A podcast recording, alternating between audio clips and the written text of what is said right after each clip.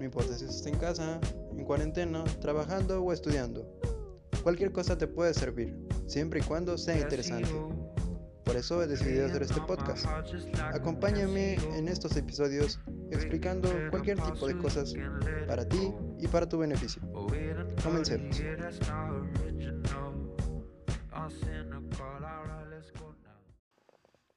Hola, hola mi gente, ¿cómo están? Bienvenidos a su podcast Mundo Educación en su sección Cosas, donde analizamos cualquier tipo de cosas siempre y cuando sean interesantes. En el episodio de hoy tendremos un tema, vaya, que para los docentes inclusive los alumnos es vital. Eh, estamos hablando de la evaluación o autoevaluación y la coevaluación. Pero para empezar, ¿qué son estas cosas?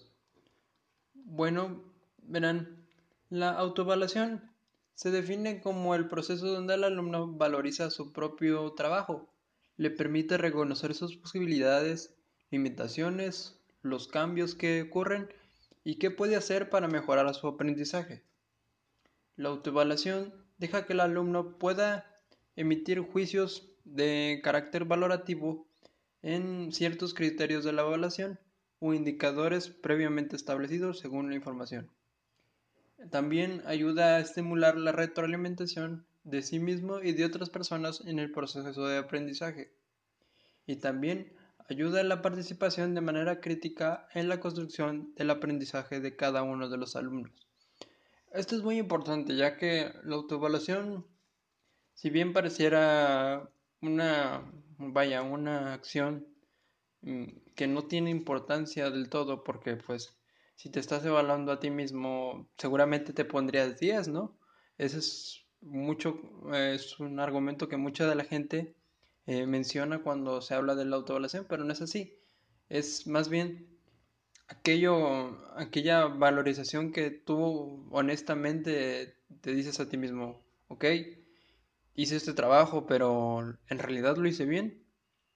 Entonces, como que no hay un juicio valorativo exacto que el alumno pueda dar de sí mismo, eh, pero eso no es realmente lo que, lo que interesa de la autoevaluación, sino que el alumno pueda por sí mismo valorarse a pesar de que no, no haya un, un límite claro de lo que se está emitiendo. Eh, aparte de esto tenemos la participación de manera crítica en la construcción de ese aprendizaje. Esto permite que el alumno pues esté a partir de la autoevaluación él ya va, va recapitulando todo lo que ha aprendido. Entonces ya tiene, vaya, esta participación constante, a pesar de que la autoevaluación ya haya pasado este, este proceso, ya tiene todo esto en su mente y ya sabe qué, qué partes hizo bien, qué partes hizo mal y en qué partes puede mejorar y de qué maneras lo puede hacer. Ahora pasando a la coevaluación. Eh, la coevaluación se define como el proceso de valoración conjunta que realizan los alumnos sobre la actuación de un grupo, atendiendo a criterios de evaluación o indicadores establecidos por ciertos consensos. Esta coevaluación le permite al alumno y al docente evaluarse.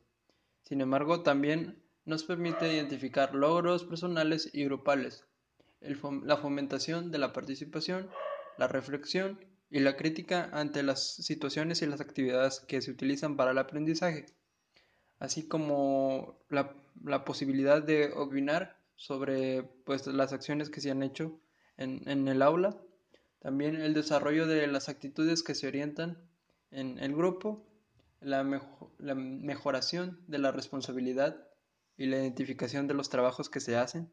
Esto es muy importante, ya que, vaya, la coevaluación, si bien es una coevaluación conjunta, eh, esto es muy importante, ya que, vaya, da a conocer los valores, promueve valores de responsabilidad y de autoidentificación de, ok, lo hice, estaremos bien.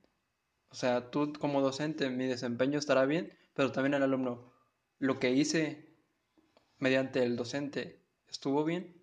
Entonces, es una correlación, una correlación que, aunque bien pareciera que es imposible que se hiciera en las escuelas, es muy muy importante. Como docentes debemos tener muy en cuenta estas cosas. Pues nada, eso es de lo que quería hablar en este podcast. Mm, si tienen alguna duda, por favor déjenla en la sección de comentarios. Y nada, ha sido un gusto estar en un episodio más de esta nuestra sección Cosas en el podcast Mundo Educación. Bueno, me despido, mi nombre es Jafet Clemente, hasta la próxima.